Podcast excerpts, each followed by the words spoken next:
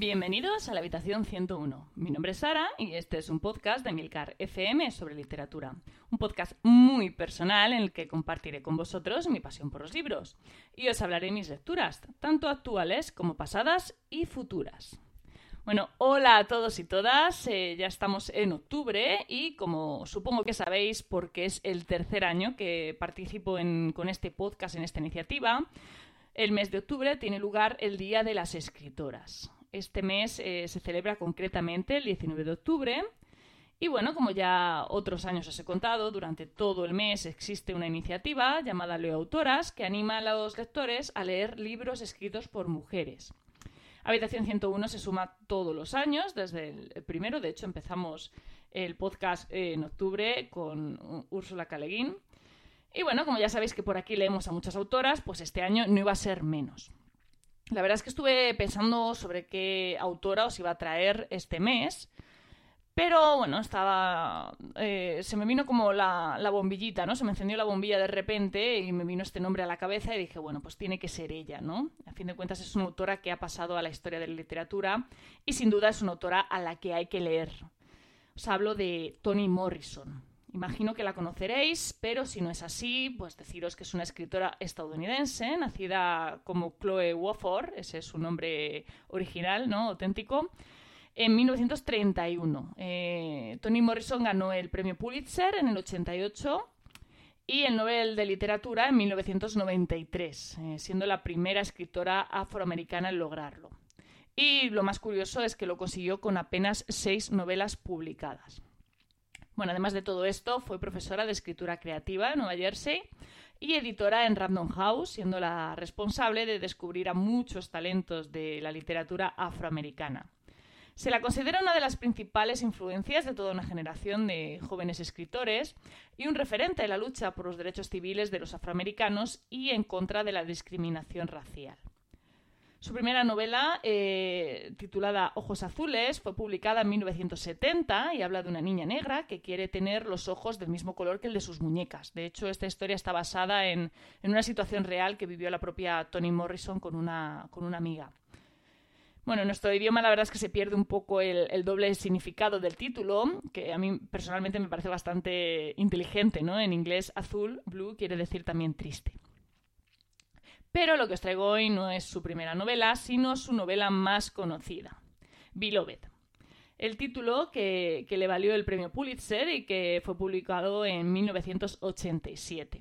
Esta novela está basada en un artículo periodístico que la escritora leyó sobre una mujer llamada Margaret Garner, que fue esclava e intentó huir sin éxito en 1856, tomando una decisión muy similar a la que toma Sete, la, la protagonista de Beloved.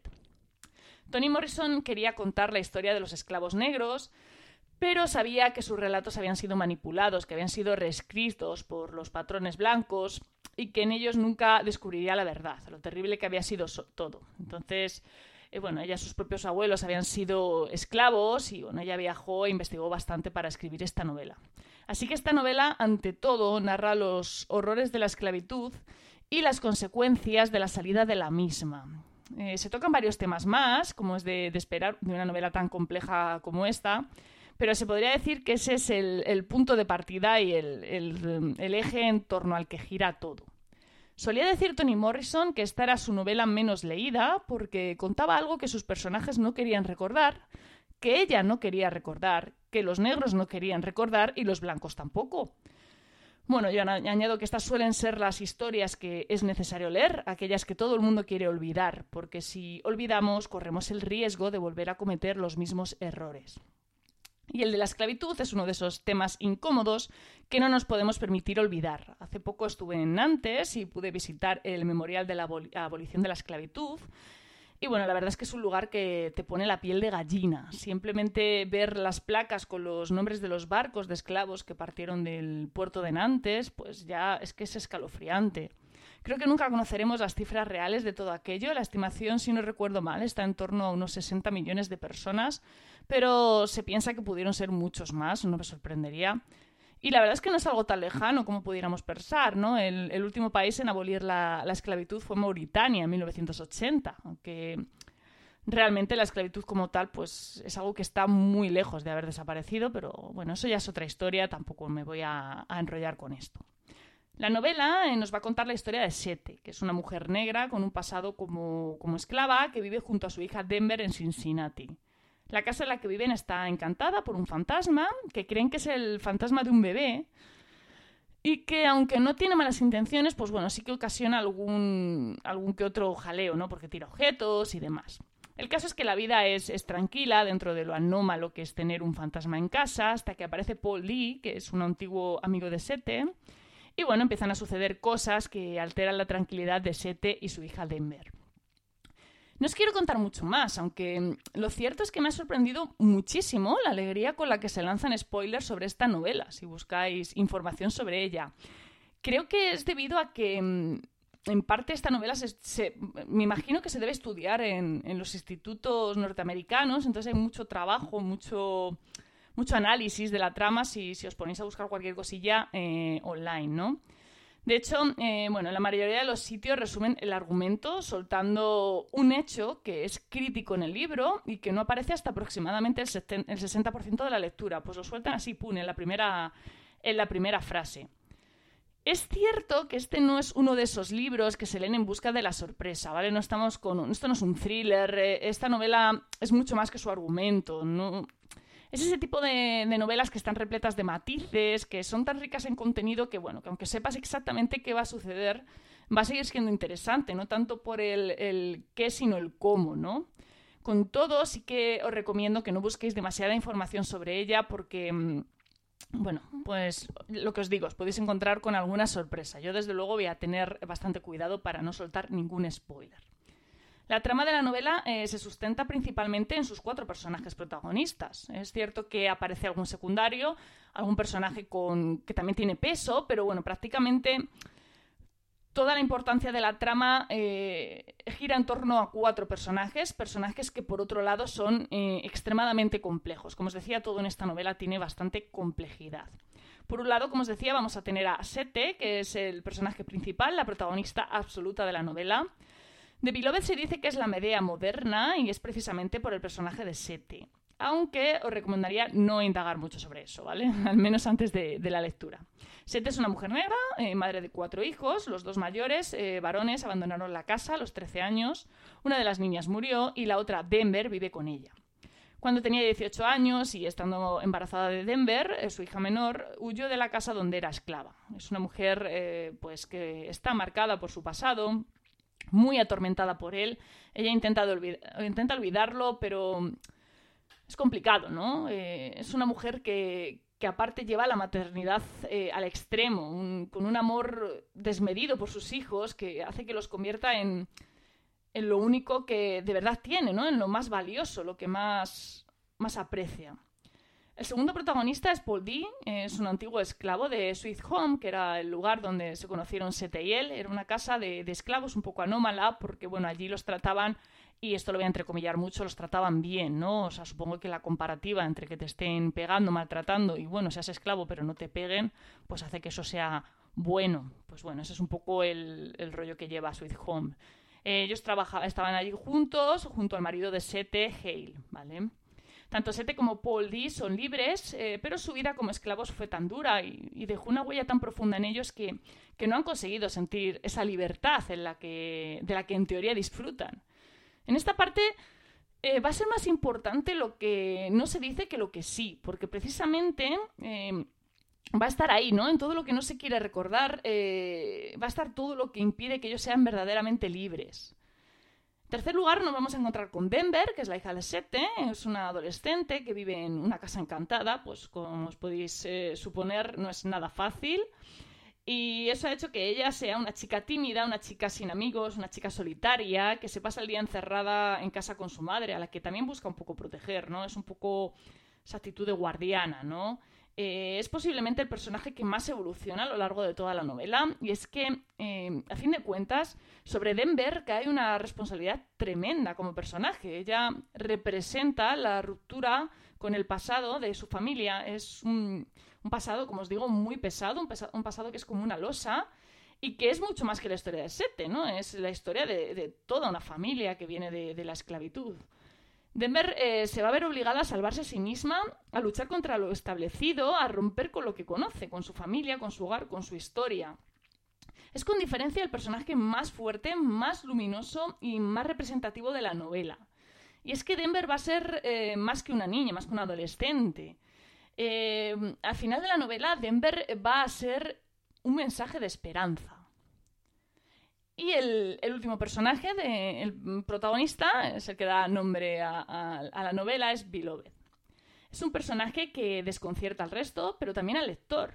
Está cargado de simbología, cada detalle de Beloved eh, tiene muchísima repercusión y si os paráis a pensar, tiene un montón de, significado, porque Beloved va a ser mucho más que una chica inocente y perdida, ella va a ser todo lo que Sete no quiere recordar, eh, toda esa amnesia que permite que siga viviendo. Eh, va a ser el pasado de toda una raza, el dolor de, demasiadas víctimas, eh, un personaje alegórico y arriesgado que se va a convertir en un catalizador para la trama. De la estructura de la novela también sería interesante hablar. La novela está dividida en tres partes, pero la distribución de los capítulos es bastante irregular. Os estoy hablando de que son 18 capítulos en la primera parte, 7 en la segunda y tan solo 3 en la tercera. 3 para el desenlace. La primera parte, pues es como os cuento, es todo como un poco opaco, no sabes muy bien qué está pasando, no estás ubicado. En la segunda parte es cuando empiezas a descubrir qué ha pasado, por qué, y en la tercera, pues ya os digo, de repente, pum, se precipita un, un desenlace. He leído por ahí una comparativa que me ha gustado bastante, que básicamente dice que esta novela es como una casa que se empieza a construir por el tejado para el lector es complicado ubicarse al principio porque mm, como que te falta toda la, estructura que soporta, el peso de la historia, pero van apareciendo detalles y poco a poco todo se va sentando. En el primer capítulo, por ejemplo, pues es que es absolutamente abrumador. Se dan detalles de toda la historia familiar, detalles que se van a ir desarrollando a lo largo de la novela y que en ese primer momento pues resultan un poco desconcertantes porque no sabes muy bien de dónde te vienen. Esto desde el punto de vista narrativo, eh, resulta muy interesante porque produce una necesidad de saber en el lector. El problema que también puede llegar a agobiar, ¿no? Te puede. Es un como un. algo doble, ¿no? Hay que te puede, por un lado, motivar mucho a leer y por otro lado te puede desencantar.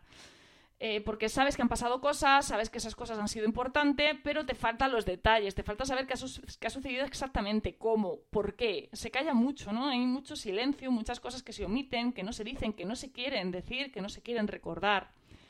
Pero nosotros queremos saber, así que vamos a avanzar en la novela en busca de respuestas, vamos a ir encontrando con las consecuencias eh, terribles de algo que desconocemos, como quien se encuentra los, los restos de un naufragio esparcidos por la playa. Y bueno, debo decir que aunque esto no es algo que, no hayan intentado otros autores, porque yo ya he leído libros con este tipo de estructura. La verdad es que hay que tener mucha destreza escribiendo para que la historia no colapse, ¿no? para que no se pierda el interés, para que esa casa que has empezado a construir por el tejado acabe teniendo unos buenos cimientos.